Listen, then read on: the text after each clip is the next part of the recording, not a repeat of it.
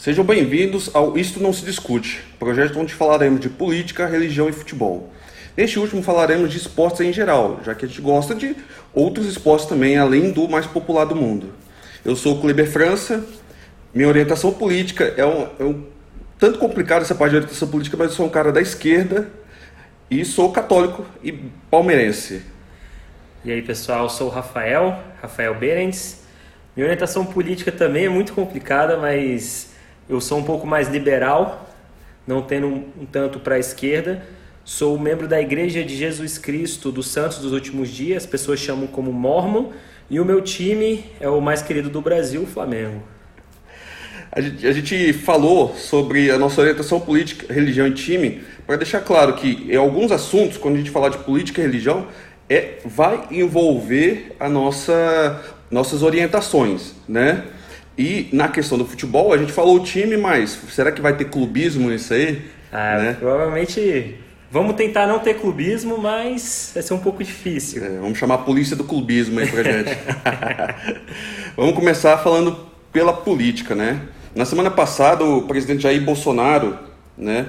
Ele estava num, num congresso das Assembleias de Deus, né?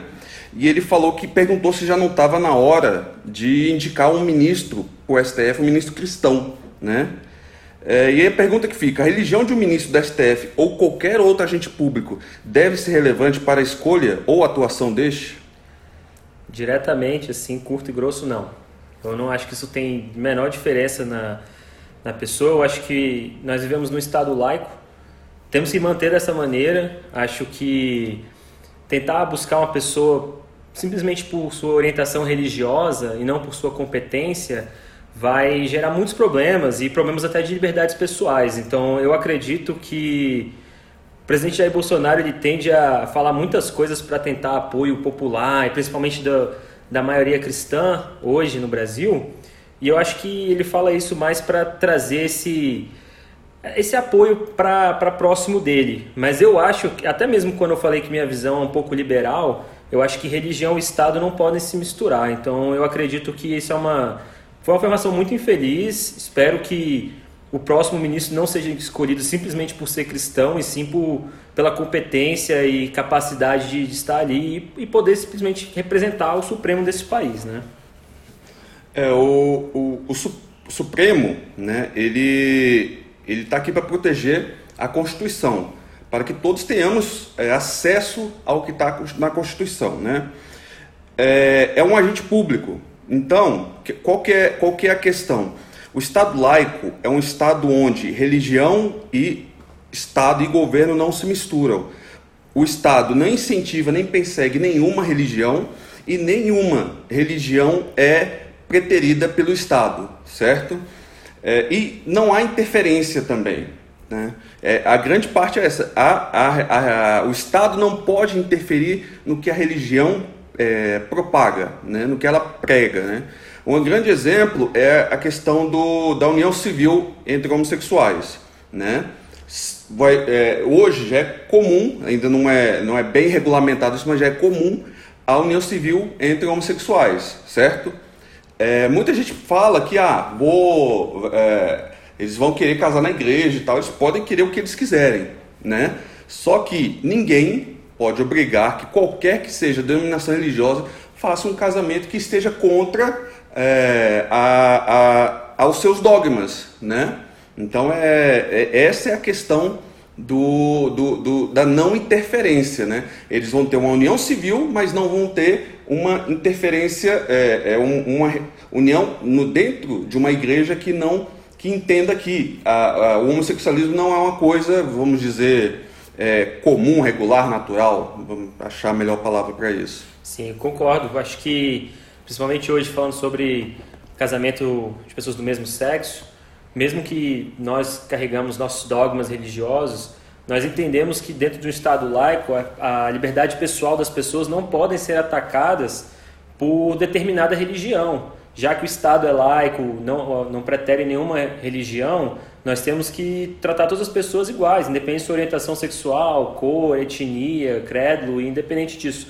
Concordo bastante com essa com o que o Kleber falou. Acho que realmente essa ideia de ter um ministro cristão acho que isso é provavelmente algum, os ministros já devem ser cristãos. Eu acho que nesse, nesse quesito ele queria falar um pouco sobre evangélico mais diretamente. Não, não tenho certeza, mas dentro de um país cristão como o Brasil, a maioria de nossos representantes são cristãos. Então acho que realmente não vai ter um impacto nenhum essa questão de ah, vamos preterir um, um cristão no Supremo. Mas eu espero de fato que a Constituição seja respeitada e um ministro supremo seja capaz de julgar o que vai chegar na sua mesa.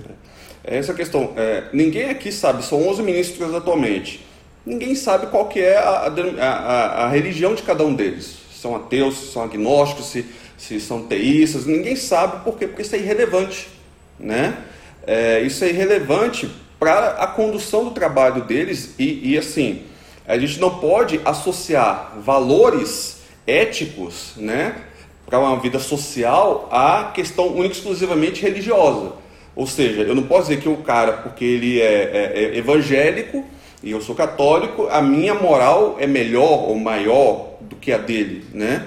Então, assim, essa questão religiosa não deve eh, permear em momento algum o que é um valor e, do, e de como ser justo e ético no julgamento do, do, do, dos processos que chegam até o STF, né?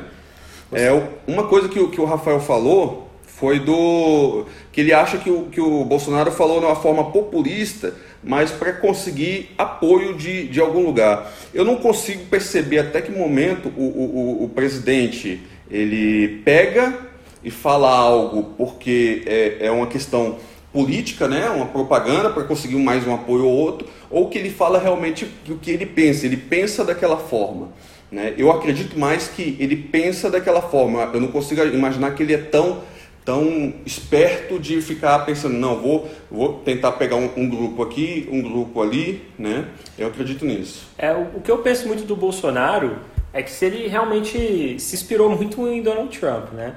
Eu acho que nos últimos anos, principalmente no Brasil, não só no Brasil, mas em outros lugares, a gente vê que a minoria ela tem ganhado muito espaço, muito, muitas coisas que têm ajudado a melhorar a vida dessas pessoas, que eram pessoas que realmente viviam marginalizados. E não que hoje não sejam tão diferentes assim, mas hoje, em comparação ao passado, muitas coisas melhoraram. Mas quando você está realmente fazendo políticas públicas e, e criando uma melhor qualidade de vida para muitas pessoas da minoria, muitas pessoas da maioria, elas não, não se mexem tanto. Quando aparece um candidato dizendo, olha, eu estou do seu lado, vamos acabar com isso, a gente está ajudando só o outro lado, vamos ajudar você também. As pessoas acabam se movendo também, não. porque as pessoas elas não entendem que a parte da política, política pública, social, de ajudar as minorias, ajudar na, na igualdade, isso tem um impacto geral, e não é só na minoria, mas na maioria também. Quando a gente falou sobre liberdades pessoais, ah, eu já tinha conversado isso com algum colega, e essa colega a gente estava conversando sobre exatamente essa parte do STF, cristianismo. E hoje a maioria é cristã, nós somos cristãos. Ah, quando tem um ministro que é cristão, talvez isso não vai incomodar tanto a gente. Apesar de que a gente não vai ficar feliz de que isso realmente seja o fator que selecione o ministro. Mas impactar diretamente nossas vidas, isso não vai impactar.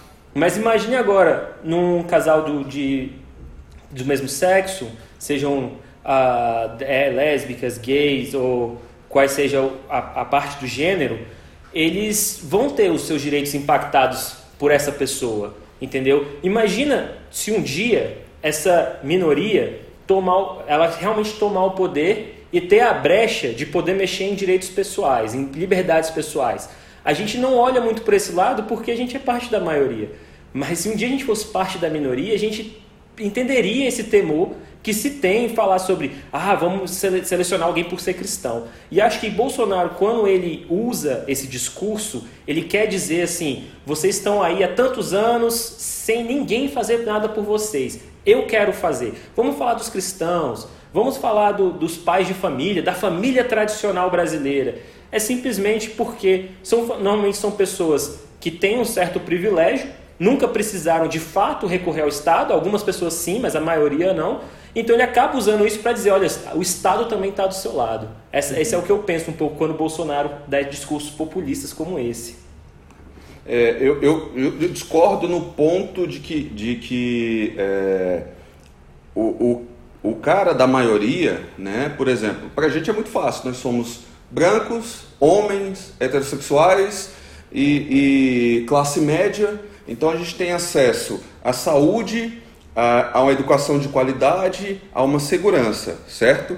Só que, é, se você for olhar nas periferias, a maioria é negro, mulher, muitas mulheres são chefes de família, né? Então, quando você faz um programa destinado para essa população vulnerável, é, em que que isso afeta a gente aqui, no nosso mundo, na classe média?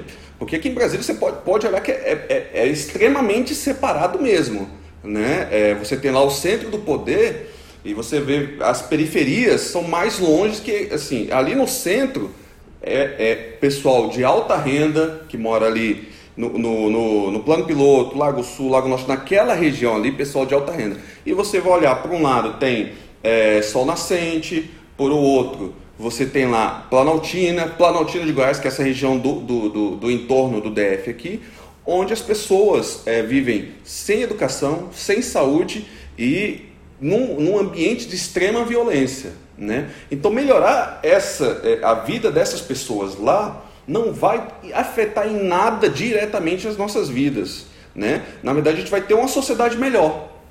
Porque a partir do momento que a gente dá condições para aquelas pessoas que estão na periferia ter uma vida melhor, isso vai propagando para a gente aqui, certo? Quando eu falo impactar, eu falo exatamente isso, sobre melhorar a sociedade. Porque uma vez que as, essas áreas de extrema violência elas se tornam mais seguras porque as pessoas tiveram acesso à educação, essa violência vai diminuir nas nossas Sim. regiões também. Sim. Quando a gente fala sobre a questão de serviços, muitas vezes a gente reclama dos serviços que são prestados, mas quando as pessoas têm maior capacidade de prestar melhores serviços, vai melhorar, isso vai impactar na sociedade como um todo. Então, quando eu falo assim, impactar diretamente, é exatamente sobre isso que o Kleber falou. É exatamente melhorar a qualidade de vida dessas pessoas. Se eu sou um comerciante, eu vou ter mais pessoas com condições de comprar os meus produtos, os meus serviços, Entendeu? Se eu sou uma pessoa que gosto de andar na rua até tarde, eu vou ter maior segurança, meu transporte provavelmente vai melhorar, porque são pessoas que vão ter acesso à educação, vão conseguir protestar mais a, por, por, pelos seus direitos e vão ter a consciência maior do que realmente elas precisam ter para crescer. Eu acredito nessa, nessa melhoria. É isso que eu quis dizer quando Sim. impacta em nossas uhum, vidas. Certo. Né? E, e, essa questão de, de melhoria, né? É, eu estava vendo um, um, outro podcast onde a situação era o seguinte: era um empregos né, de, de, de baixa formação, né, em que a pessoa precisava ter um e-mail e fazer um cadastro na internet. Era para mulheres, né, eram serviços gerais, e muitas mulheres novas, 21, 19, 18 anos, foram até o local para fazer inscrição só que as mulheres é, não tinham formação, muitas não tinham documentos, não tinham documentos mínimos, né? E não tinham e-mail. Então muitos falavam assim: ah, não, é, põe, põe o e-mail do meu marido, põe o telefone do meu marido. Mas ela, a, a atendente falava: olha, você precisa do seu contato porque eu preciso falar com você. Né? E, e, e, aí é uma questão de dignidade também, né? Da pessoa, ela precisa entender, para ela, esse mundo de não ter é, documento, não ter acesso à formação, a uma educação de melhor qualidade, isso para ela virou natural. Né? Ela, ela, ela, se acostumou com isso de, de, estar dependendo do marido. Ela tem que entender que ela pode ter também o que o marido tem, né? e que eles juntos podem crescer. Com certeza. Eu acredito que nessa parte a, a mulher ela tem total capacidade e total tem que ter total liberdade de buscar sua carreira, de buscar sua profissão. A questão de depender do marido ou de depender de qualquer pessoa, até mesmo do Estado, é realmente não é uma ideia boa. Isso, a pessoa tem que ser independente, ela tem que ser autossuficiente, buscar suas próprias maneiras de se manter. Isso não só materialmente, né? Quando a gente está falando aqui da parte financeira, mas também intelectualmente. Exatamente. Uma pessoa que possa pensar por si só, ter um pensamento crítico das coisas. Eu acredito que realmente, quando a gente isola essas minorias, colocando mais, mais afastado possível do centro, dando educação, educação ruim, dando serviços de saúde ruins, tudo isso vai impactar para a gente continuar tendo pessoas que não conseguem ter um senso crítico. E não estou dizendo que a pessoa, se a pessoa é pobre, ela não tem um senso crítico, mas ela teve menos chances e menos oportunidades de, de entender como pensar por si só. Entendeu? E isso não é nem só, é nem tentando falar sobre uh, lado político, de esquerda ou de direita. Acho que qualquer pessoa que tem uma intenção de manipular uma massa, independente da sua orientação política, ele consegue se aproveitar desse, desse, da, das pessoas que não é. têm esse tipo de pensamento crítico. Uhum, exatamente. O primeiro ponto, quando, quando é, algum governante quer dominar, é atacar a educação. Né? É, e aí a gente chegou nesse papo da minoria porque o, o, justamente o ponto em que o, o, o, presidente Bolsonaro falou a questão do ministro cristão no STF são as duas pautas polêmicas da, das últimas é, sessões, né? Que é a homofobia como crime, tratar a homofobia semelhante ao crime de racismo, enquanto o, a Câmara e o Senado, então, enquanto o Congresso Nacional não fazem uma legislação própria, né? e, e na questão da liberação da, da, da maconha. E essa liberação da maconha é uma coisa curiosa, porque não é uma liberação para consumo recreativo, é uma liberação para é, o estudo, o plantio estudo para as pessoas que dependem né, de, de certas substâncias, né, o THC, TNC outras substâncias que estão na maconha, que melhora a qualidade de vida de pessoas que têm doenças graves e raras. Com certeza. É, isso é uma forma de olhar. A maconha ela foi marginalizada há muito tempo. Eu sei que acaba que a gente tem uma, um, estereo, um estereótipo do, do que seria uma pessoa que usa maconha e tudo mais. Só que, realmente, o estudo medicinal da maconha ela pode trazer muitos e muitos avanços para nós. Inclusive, na parte da, da doença do mal de Parkinson, eu estava olhando alguns estudos que dizem sobre como isso tem ajudado a melhoria do mal de Parkinson, entre outros fatores que você tem. Então, Existe, existe a necessidade de estudar, eu acho que tem que ser legalizado para estudar. À medida em que se vai a, descobrindo a sua benfeitoria, tem que ser legalizado para que as pessoas tenham acesso de forma medicinal. E agora, quando as pessoas falam assim, ah, mas muita gente não vai usar de forma medicinal. Concordo, mas aí cabe ao Estado dizer até, até onde vai ser esse limite e fiscalizar. E também, ao mesmo tempo, quando a gente fala sobre a legalização de drogas, ah, eu também, eu, eu não sou muito a favor nem do cigarro nem do álcool, mas são drogas legalizadas que fazem um malefício à sociedade muito maior do que a maconha. Exatamente, né? É, esse, esse, esse ponto né, das minorias é um ponto importante, né, em que a gente precisa é, entender que não podemos é, relegar deixar de lado as minorias, né? E, e, governar como se fosse para todos, porque eles vão continuar na mesma situação.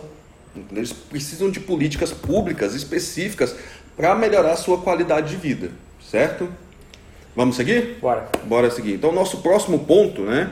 Aí já é um ponto onde eu, vou mais ouvir do que falar, que como é, a, a religião mormon, que é popularmente conhecida dessa forma, não é tão comum, tão popular aqui no Brasil, como por exemplo o, o catolicismo, né, ou o protestantismo, né? O Rafael vai dar uma explanada para a gente e a gente vai é, é, entender como que funciona a religião mormon.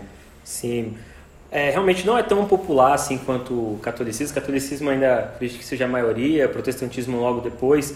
Mas hoje no Brasil nós temos em torno de mais ou menos 1 milhão e 500 mil fiéis na igreja.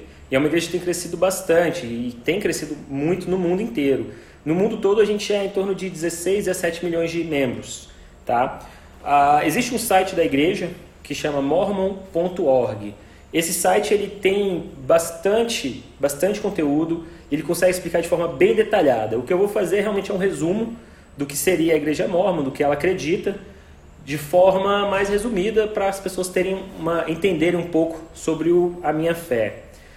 A igreja mormon ela surge através de uma visão profética de José Smith. José Smith ele diz ter visto Jesus Cristo, Deus e Jesus Cristo, e de que a igreja de Jesus Cristo precisava ser restaurada na terra. Então, o catolicismo acredita ser a mesma igreja que Cristo fundou.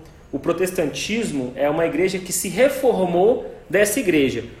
O seria o mormonismo que as pessoas falam, é uma igreja que acredita na restauração dessa igreja. A gente acredita que a igreja uma vez foi perdida e que agora ela foi restaurada. Temos fés muito próximas. Nós acreditamos em Jesus Cristo como Salvador, no sacrifício dele. Tá? Nós vamos para a igreja todo domingo, acreditamos na, na lei da castidade, de, do casamento. e todas as coisas, como, assim como o protestantismo e assim como o catolicismo. A nossa grande diferença é que a gente, além de acreditar na Bíblia, a gente acredita também no livro de Mormon. E o livro de Mormon é, são contos bem, bem parecidos com o que aconteceu no Oriente Médio, que a Bíblia relatou, só que acontecendo nas Américas, certo? Mormon era o nome de um profeta historiador e ele foi a pessoa que manteve todas essas placas que no, na, mais tarde foi revelada a José Smith e ele traduziu essas placas e hoje é o livro de Mormon, tá? Nós acreditamos ainda ter um profeta vivo, esse profeta é o presidente da igreja, hoje é o Russell M. Nelson, tá? E também 12 apóstolos, que são os líderes gerais da igreja. Nossos líderes, nosso clérigo, ele é considerado um clérigo leigo, porque nós não precisamos ter, não acreditamos em ter que ter uma formação teóloga, de teologia, para realmente assumir um cargo. Ao mesmo tempo, a, todos os cargos na igreja não são remunerados, eles são completamente voluntários, tá? E dentro da, da nossa igreja nós também somos uma fé cristã. Então, muitas das coisas que a gente acredita é bem próximo ao catolicismo, ao protestantismo. Existem muitas lendas, muitos mitos sobre a igreja mormon que, na verdade, não, muitos não são verdade, outras coisas aconteceram em algum ponto da história da igreja, não, não existe mais nenhuma prática dessas hoje, mas também temos a nossa fé, também tentamos, aprendemos, como José Smith falou, existe um resumo da nossa fé, que são as 13 regras de fé. Na última regra de fé, ele fala que nós pretendemos adorar a Deus da maneira que nós achamos que é correto e pretendemos também que as pessoas sejam livres a adorar a Deus da maneira que eles acharem que é correto. E ele fala que seguimos mais ou menos a administração de Paulo, que se algo for bom, louvável, de boa fama, nós a seguiremos. É, essa, essa é curioso, né? Porque é, você, você é, é mormon já há algum tempo, não surgiu agora. Como que você conheceu? Porque a, a, você fala, a igreja, a igreja mormon está crescendo, Sim. né? Mas não, é, a visão que a gente tinha até pouco tempo atrás era daquele, é, os dois rapazes, né? É, é, de camisa branca, social, manga curta, de gravata e andando pela rua, né? Sim. Então, como que você conheceu? Eu conheci também através desses dois rapazes. No caso, eu tive uma namorada que era da igreja, eu não era. Conheci através dela. Acabei conhecendo os missionários, ouvi bastante. Durante oito meses, eles me visitavam quase toda semana, umas duas, três vezes por semana, provavelmente. E dentro da, da mensagem da igreja, eles convidam para que a gente leia o livro de Mormon, uhum. ore e pergunte a Deus se essas coisas são verdadeiras. E a partir dessa resposta que a gente decide se a gente, ah, a gente quer se juntar à igreja, não quer. E dentro dos oito meses que eu estudei, eu tive uma experiência bem pessoal sobre isso e decidi me juntar à igreja. E no, logo depois também eu acabei sendo um desses rapazes de camisa branca andando pela rua. Também fiz uma missão e e assim como vocês veem essas pessoas, esses jovens aí na rua, eles são voluntários, estão realmente tentando fazer o bem, não só falar sobre igreja, porque, querendo ou não, essa é, é a essência do serviço deles, mas também para servir de outras formas, com ajuda, às vezes até a, cortar a grama, ou se precisar apoio para alguma coisa. Realmente os missionários eles estão aí para ajudar a gente da maneira que a gente precisar. É, é curioso porque é, é, o catolicismo já foi a maior religião predominante, né? É, ainda é, mas você, você vai ter um, um, fenômeno curioso que é o católico praticante e não praticante. Né? Mas vamos, vamos, vamos olhar como um todo. Né? É, para a gente, é, para nós obtermos salvação, a gente precisa de oração, né? É, comunhão, caridade, perdão e amor né? É, e quer viver como Cristo viveu, exatamente como ele viveu, né? Como, de que forma isso é diferente para vocês? Ou isso é, é, da mesma forma, né? De, como é que é isso para vocês? É parecido.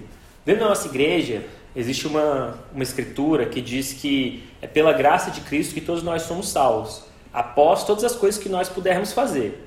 O que isso quer dizer? Isso quer dizer que se a gente acredita na expiação de Jesus Cristo, de que ele morreu pelos nossos pecados, a gente tem que fazer o máximo que a gente puder para ser pessoas melhores, ser Sim. como Cristo, uhum. certo? Isso ele inclui orar, jejuar, ler as escrituras, ser bom com seu semelhante, amar o seu próximo, porque realmente, às vezes existem pessoas que entram em alguma determinada igreja ou determinada denominação e simplesmente, ah, beleza, é Jesus Cristo, tô salvo, eu posso ser o jeito que eu quiser com as pessoas, posso ser desonesto, posso fazer o que eu quiser, posso destilar ódio, não tem problema. E a gente acredita que não, que a maior parte de, desse, desse evangelho é exatamente a caridade, que inclusive em muitas citações dentro da nossa igreja, de líderes e até em escrituras, fala que a caridade é o puro amor de Cristo. Uhum. E a gente acredita muito nisso, então ajudar o nosso semelhante, ter empatia por aqueles que, que realmente não têm a mesma condição que a gente, ajudar para que as pessoas possam ser independentes, nesse caso espiritualmente e financeiramente, entender, ajudar as pessoas na, na maneira que elas precisam. Quando a gente era missionário, eu era missionário, ah, muitas vezes a gente ia visitar uma família que não tinha o que comer. Então, se você chegar ali para falar de religião para alguém que não tem o que comer, vai ter um efeito espiritual, mas você não está suprindo a necessidade deles naquele momento. Então, a gente buscava ajudar essa família. Lógico, a, princípio a gente doava algum alimento, mas depois a gente tentava buscar que essa família tivesse alguma atividade financeira para que elas não dependessem de outra pessoa. E no meio disso, a gente tentava explicar o que a gente acreditava. Então a nossa salvação ela vem através da graça de Cristo, mas que ele vai complementar o que assim, ele, ele pagou por tudo, mas a gente tem que fazer a nossa parte. Sim, é, exatamente. É, com, com relação a essa questão do, do, do viver uma vida de, de, de, de, pecado, né? E que ele, ele morreu para nos salvar, mas a gente tem que procurar salvação também. Com certeza. Né? E, e não, não quer dizer que se eu pequei agora, fiz um pecado grave, eu não terei salvação. Porque eu posso me arrepender. Com certeza. Né? Mas é um arrependimento verdadeiro. Né? Que, é, que é algo que, que, que, que só Deus, só Jesus, só Deus vai conseguir ver dentro da gente. Certo? Exatamente. Então, só para explicar, dentro da, dessa restauração que José Smith foi, foi a, a ferramenta utilizada para fazer ela, a igreja ela sempre está em três pilares, que é o sacerdócio, tá? apóstolos e profetas e o livro de Mormon. E no caso de Jesus Cristo sendo a pedra angular da, da igreja. Então são essas coisas que nos fazem, ah, que a gente crê, que nos ajuda a praticar a nossa religião. Hum. Para quem quer conhecer mais, é, como é que pode ter acesso, informação, além do site, né? Sim, o site mormon.org ele é muito bom. Dentro do site, eu acho que você pode requerer a visita dos missionários, pode pedir também uma cópia do livro de Mormon, se tiver interesse em ler. Ah, quando vê os missionários na rua, pode pará-los. E também sempre que verem uma capela Mormon ah, na sua, no seu bairro, porque a gente está em quase todos os bairros. Aqui no DF mesmo, acho que todas as cidades têm uma capela. Uhum. Então pode visitar essa capela, as reuniões são, no, são aos domingos, tá? Existe um site que é lds.org. Você pode procurar uma capela mais próxima de você e ver o horário das reuniões. Normalmente as reuniões são de 9 da manhã às 11 da manhã. Beleza. Então, assim, a gente é, conheceu um pouco da, da religião mormon, né? E, e, e, a gente, com essa visão agora de como funciona, é que a gente vai dar prosseguimento aos nossos debates, né? entender mais como que funciona, né? Qual, quais são as semelhanças, as diferenças entre o catolicismo e, e a religião mormon, né? que são ambas cristãs. Sim. Né? Vamos seguir? Vamos, vamos, vamos, vamos para o futebol. Vamos, agora, agora que o bicho pega, né? vamos lá. É, você, tá, você tem um palmeirense e um flamenguista. Os dois clubes hoje são os clubes mais ricos do país, né? E são dois clubes que é, têm os melhores elencos, né? Como que, como que como os clubes chegaram nisso? Porque o Palmeiras e o Flamengo tinham altas dívidas, os times estavam é, falidos, sem estrutura. Como que chegaram nisso? Vamos, vamos ouvir o, o Rafael falando sobre o Flamengo. É, eu acho que no Flamengo o Bandeira foi realmente quem, o Eduardo Bandeira de Mello foi realmente quem mudou o Flamengo. Acredito que no futebol brasileiro, o amadorismo na, na administração, ele realmente tem sido o grande câncer do futebol, vamos dizer assim. Vários times tradicionais, assim, apesar de eu ser flamenguista, eu fico muito triste de ver o Vasco, por exemplo, a situação que o Vasco tá. É uma situação em que não consegue pagar a conta de água do estádio. A gente brinca como torcedor, Mas como amantes do futebol, isso é muito triste. E é você ver que o, o clube chegou a esse ponto pelo amadorismo na, na, na, administração, pela corrupção que teve. Vejo que o Flamengo, quando ele com bandeira de melo, ele mudou isso. Primeiro porque entraram administradores.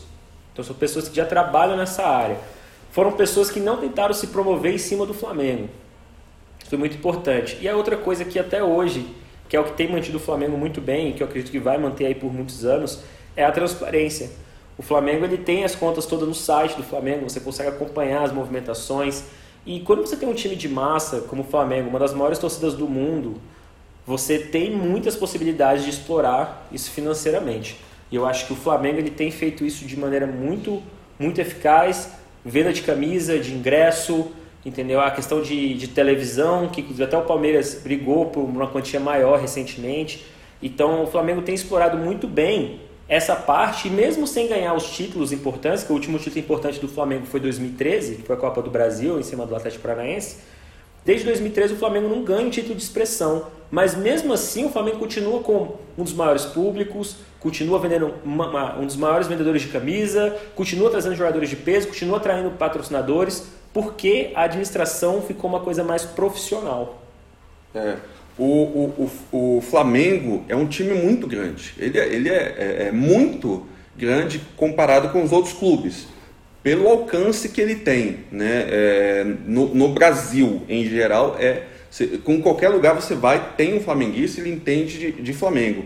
Né? O Palmeiras já você tem um, um, uma torcida menor, né? Bem é, mais localizada em São Paulo, mas tem em outros pontos do país, né? Só que essa, essa torcida é, é, é, é comprou o time, é, é uma torcida apaixonada, né? O, em 2012 o Palmeiras caiu, né? Caiu da, da, da Série A para a Série B, jogou a Série B em 2013, que foi o primeiro ano do Paulo Nobre, que foi o cara que, que, que mudou a visão de, de, do, do, não só do futebol, mudou a visão do que é o Palmeiras, né? que é um, um, um grande clube do país, um dos maiores, né? um, um dos mais vencedores, né? E, e, também bem conhecido na América do Sul, assim como o Flamengo, né? é um, dos maiores é, é, participantes da, da Libertadores. Então, isso tudo estava esquecido. Né? Jogadores não queriam ir para o Palmeiras porque não, salário atrasava, não tinha condição o, o de, de, de, treinamento e de trabalho, porque é, é, teve agressões a jogadores, né? Então é, isso mudou. Ele fe, o Paulo Nobre fez um choque de gestão dentro do, do Palmeiras, né? Profissionalizou todo o futebol, né? Profissionalizou. Então os caras são remunerados e, e assim, é, e eles têm meta, né? E têm objetivos a cumprir, né? E, por ser remunerado, eles têm formação, preparo para aquilo. Porque a, estrutura de clube do Brasil é curiosa porque muitos clubes, o cara que é gerente de futebol, diretor de futebol, né, vice-presidente de futebol, é um cara que faz um trabalho voluntário. Ele tem o um emprego dele, né, e, em horários vagos ele vai lá. Então você vê muitas vezes os caras são caras que, que têm um, um, uma grana boa, que conseguem viver dessa forma, mas não tem a formação, né. O, o que mudou né, foi que o Palmeiras jogou a Série B em 2013, né, com, com, esse, com esse discurso da austeridade, foi para a Série A em 2014 e ainda no discurso da austeridade passou um sufoco que só não caiu porque empatou na última rodada com o Atlético Paranaense em casa, né? E o, o Vitória não ganhou do Santos, né? Se o Palmeiras empatasse o Vitória ganhasse do Santos, o Palmeiras caiu, o Vitória ficava. E o Palmeiras ficou com 40 pontos. É, é a única vez, desde os pontos corridos, nesses pontos corridos com 20 clubes, né, que é de 2006 para cá, em que um clube com 40 pontos não caiu. Né? E não cair foi que fez a diferença, porque o Paulo Nobre olhou, ponto. Eu estou saneando as contas, mas eu preciso fazer esse time jogar, eu preciso fazer Sim. essa torcida eh, comprar esse time, né? E aí foi é, com a chegada do Dudu, uma nova visão, um novo clube mudou ali a, a, a, a visão. Ele falou: não, agora a gente tem que fazer o futebol é, é, é crescer também. Né? E aí, nesse crescimento, que ele botou muito dinheiro dele. né? O cara é milionário, né? Botou muito dinheiro dele dentro do clube. Eu tinha um pé muito atrás com isso, porque eu, eu, eu a gente tem que entender até que ponto o cara, o cara é presidente, ele está botando dinheiro dele ali. Quando ele sair, quanto é que ele vai levar? Né? Vai ser um negócio transparente?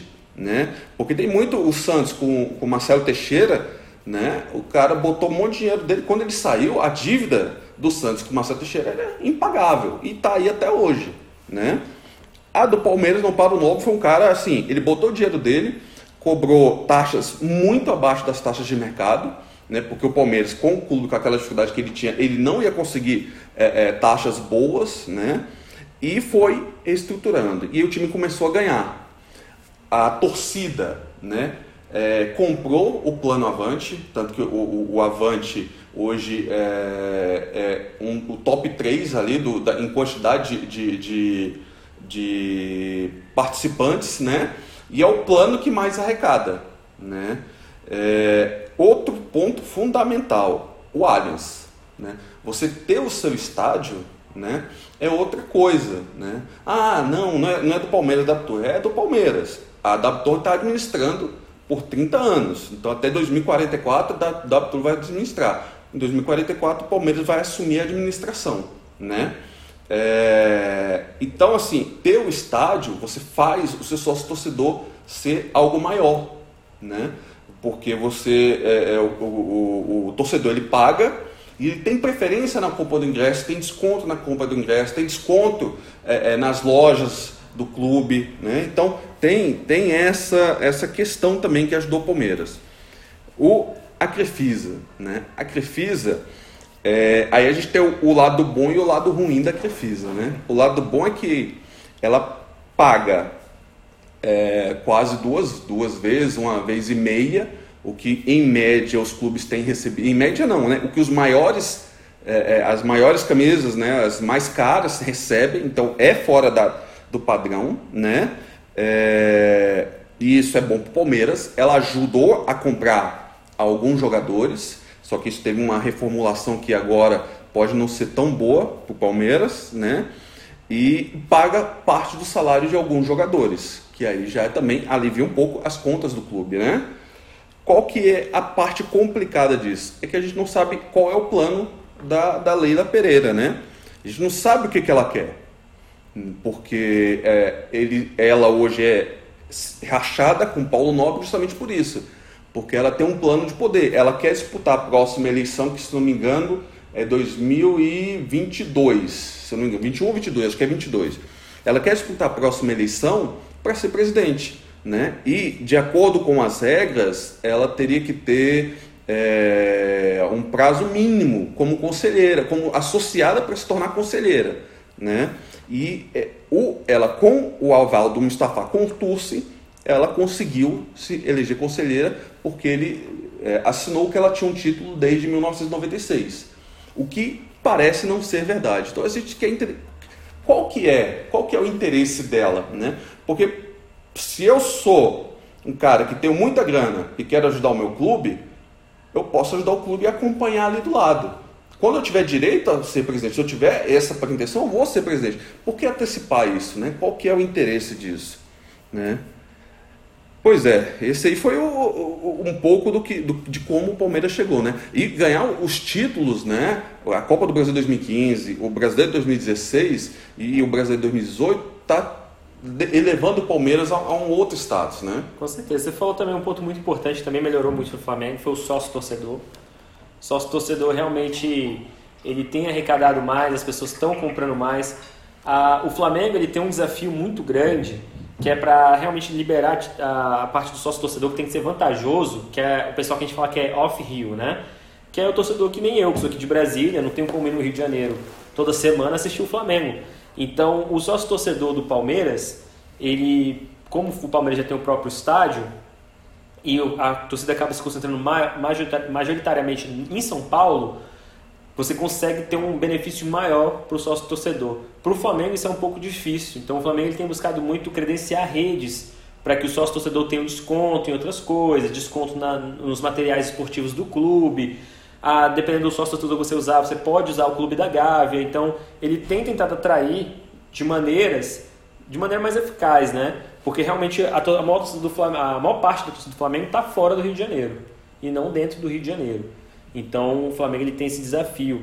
É interessante você falou da profissionalização do futebol e eu acredito que o Bandeira ele fez isso muito bem no Flamengo. Quando ele construiu o Ninho do Urubu, e apesar do, da tragédia que teve agora em fevereiro com os garotos do Ninho, a, foi uma coisa muito triste, mas o CT do Flamengo ele é um CT de primeiro mundo, ele é um CT de clube europeu, de você ver jogadores que vêm da Europa e buscam o Flamengo como referência, não só o Flamengo agora, como o Palmeiras. E você vê o impacto disso, apesar do Flamengo não ter ah, ganhado os últimos títulos, o Flamengo tem ido muito bem nos campeonatos. O problema é que existem jogos chaves, jogos onde a pressão batia de forma maior e o time cedia nesse, nesse ponto. E acabou que não, não teve esse espírito de time campeão, que o Flamengo sempre teve um, um time mais ou menos, um time meia boca, mas sempre chegava e conseguia ganhar alguma coisa. E, mas se você parar para pensar bem agora no Campeonato Brasileiro, que eu me lembro muito bem do Flamengo sendo campeão em 2009. 2010 o Flamengo quase foi rebaixado.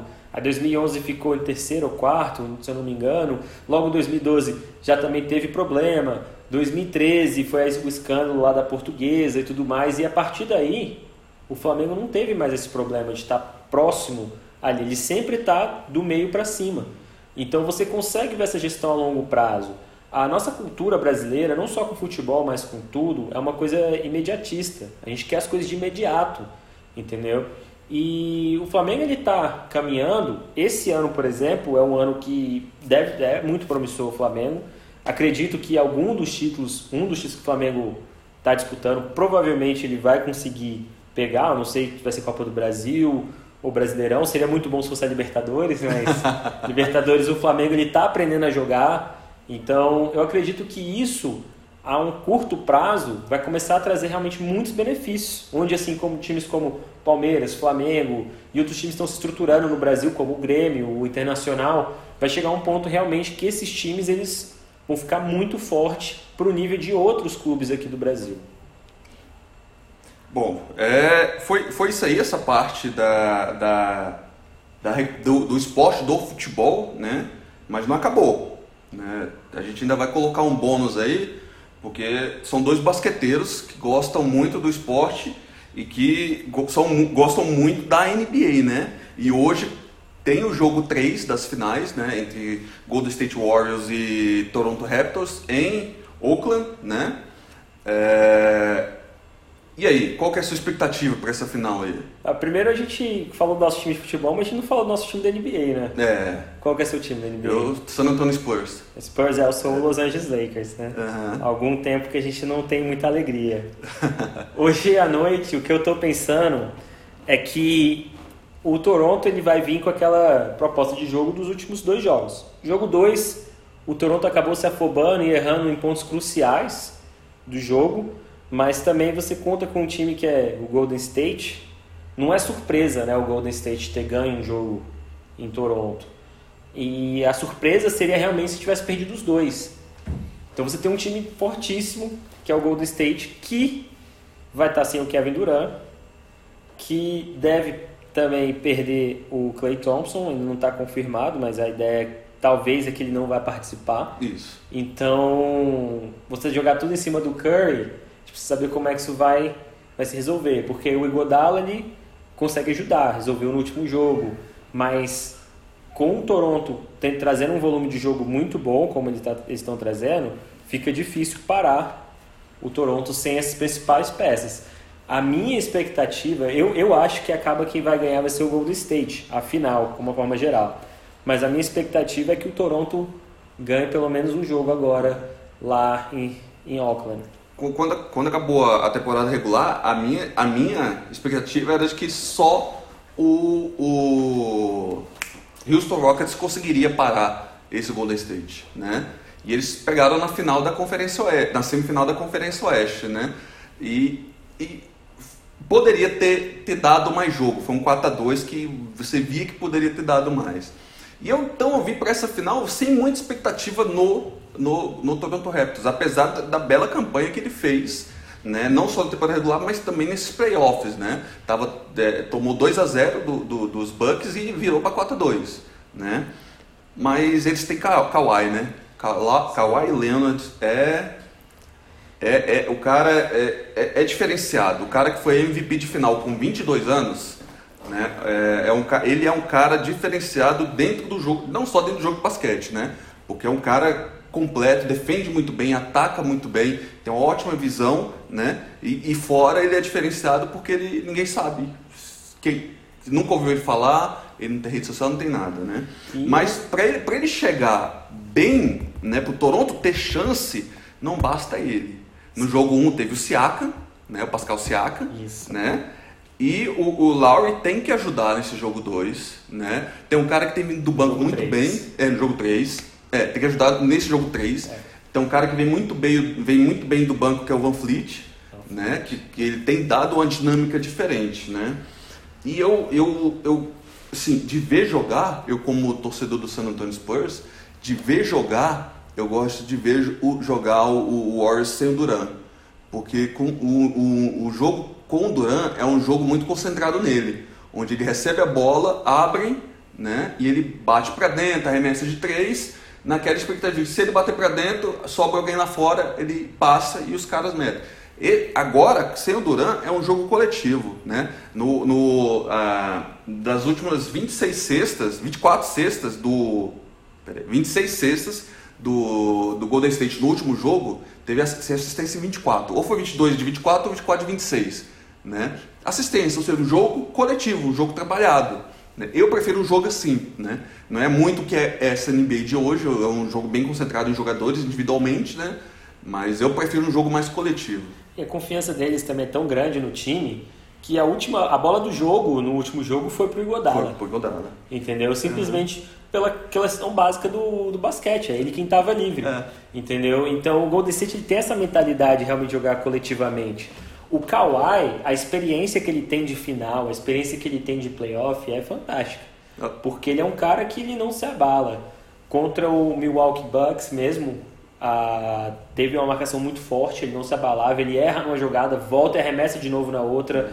E ele não tem esse problema. Contra o Philadelphia foi a mesma coisa. Uhum. Então, eu acredito muito no time do Toronto, porque o Kawhi ele pode desequilibrar. Mas o Golden State com um time completo é imparável. É imparável. É imparável. É, em uma série de sete jogos não, não tem como. Não tem como. Né? Entendeu? Então eu acredito muito nisso. Hoje é uma oportunidade muito boa para o Toronto. Porque se realmente Clay Thompson não entrar, Toronto conseguir jogar e se impor uhum. lá e ganhar um jogo, aí a série começa a ficar mais emo é, emocionante. Uhum. Começa a pegar muito psicológico.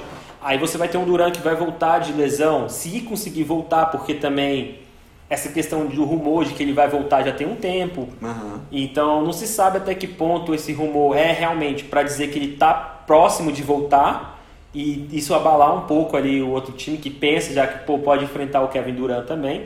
Assim como a do Clay Thompson, a gente não sabe se o rumor de que ele talvez jogue ou talvez não jogue seja também uma forma estratégica. Mas uma coisa que eu estou gostando muito da série é que fazia muito tempo na NBA que a gente não via uma série onde os técnicos fizessem tanta diferença no jogo.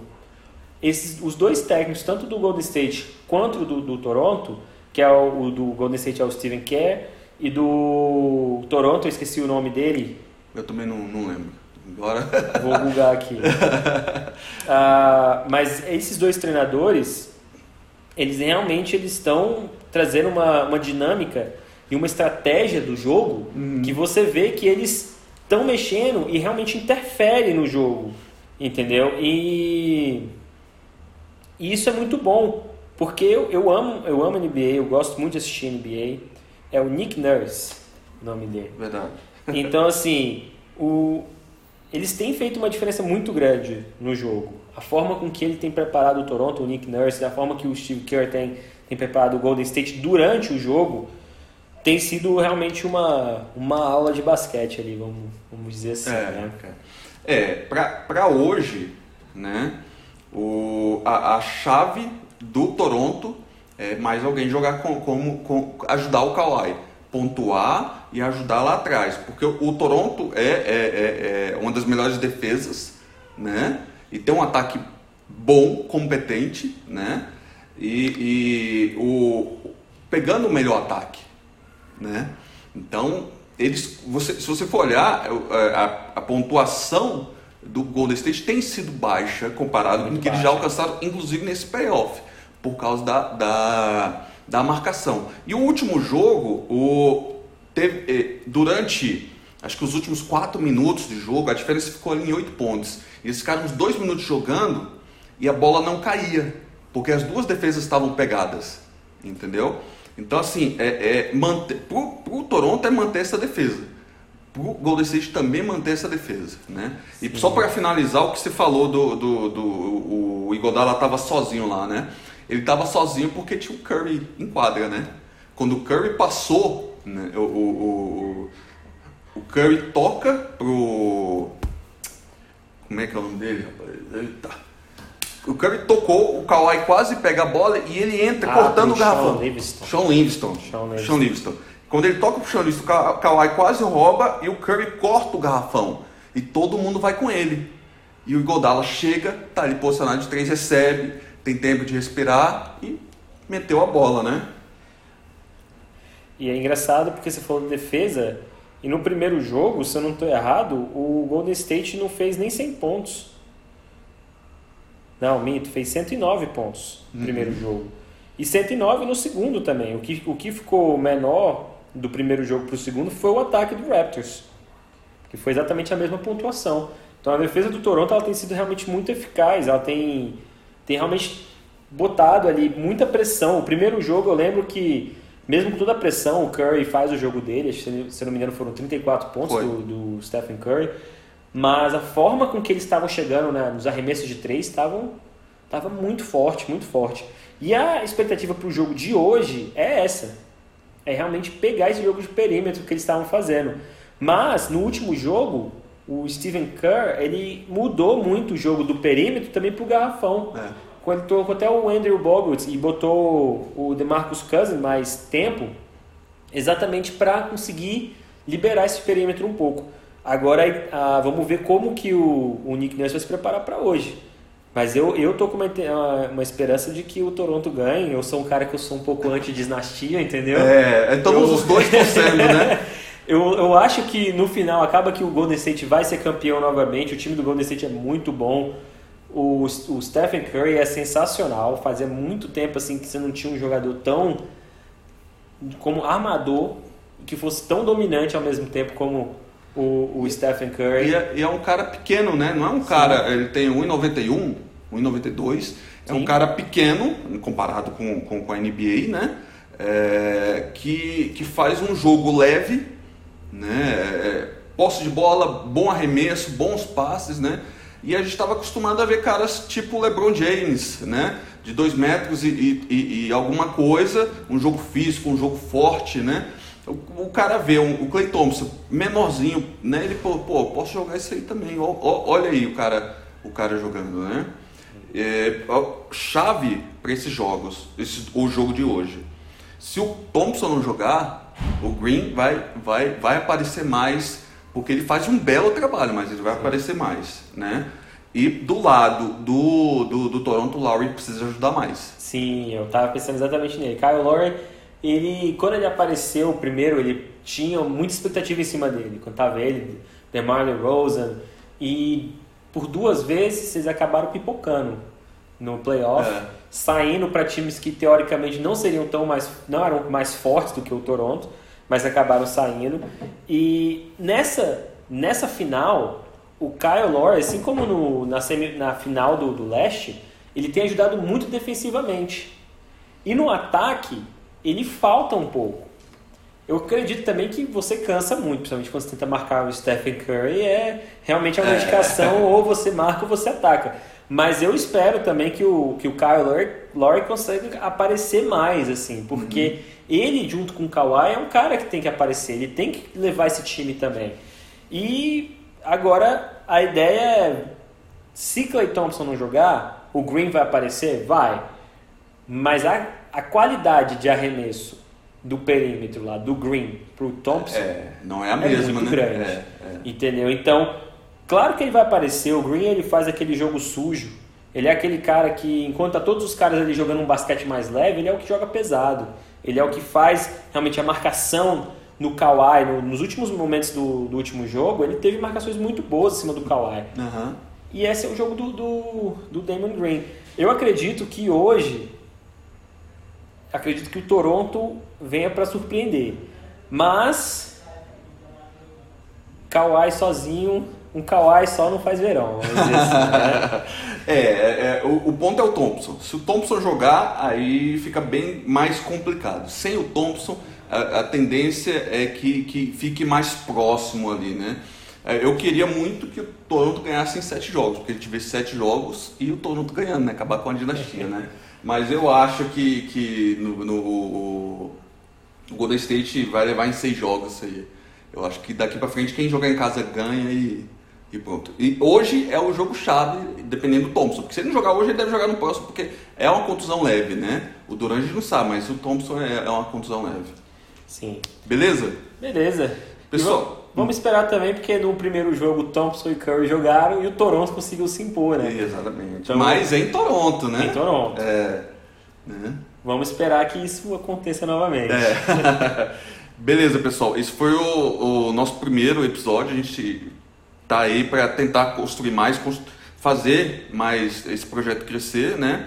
A gente conta com a participação de vocês para divulgar o nosso trabalho, mostrar para o pessoal, compartilhar aí né? É, e a gente quer ouvir vocês, se que tiverem alguma sugestão de tema, o que vocês acharam do programa, precisa de alguma coisa, precisa de alguma outra, fala com a gente, né? É, eu, nas redes sociais eu estou no, no, no, no, Twitter, que é onde eu sou mais ativo, né? Que é o arroba Kleiber 1222. O Kleiber é bem exótico, né?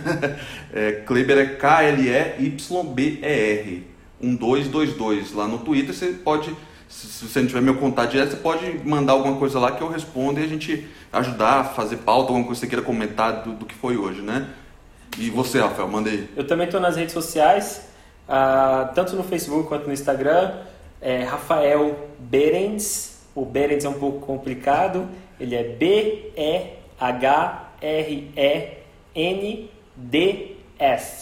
Então, manda também a pergunta, manda comentário, manda ideia, tudo que puder para que a gente possa ter essas discussões e ser mais mais saudável possível, mostrar que essa questão de ter diferenças de time, diferenças de visão política, diferenças de religião, não quer dizer que a gente não possa discutir sobre esses temas e quebrar esse tabu mesmo que a sociedade impõe de que quando alguém contraria você, você tem que se sentir ofendido ou ofender alguém. É, é isso aí, pessoal. E a, a ideia é essa, né? Não, o, o, nome do podcast é Isso Não Se Discute, mas aqui a gente vai discutir o que não se discute, né? Com certeza. Beleza, pessoal? Valeu, compartilha aí. Abraço. Falou. Falou.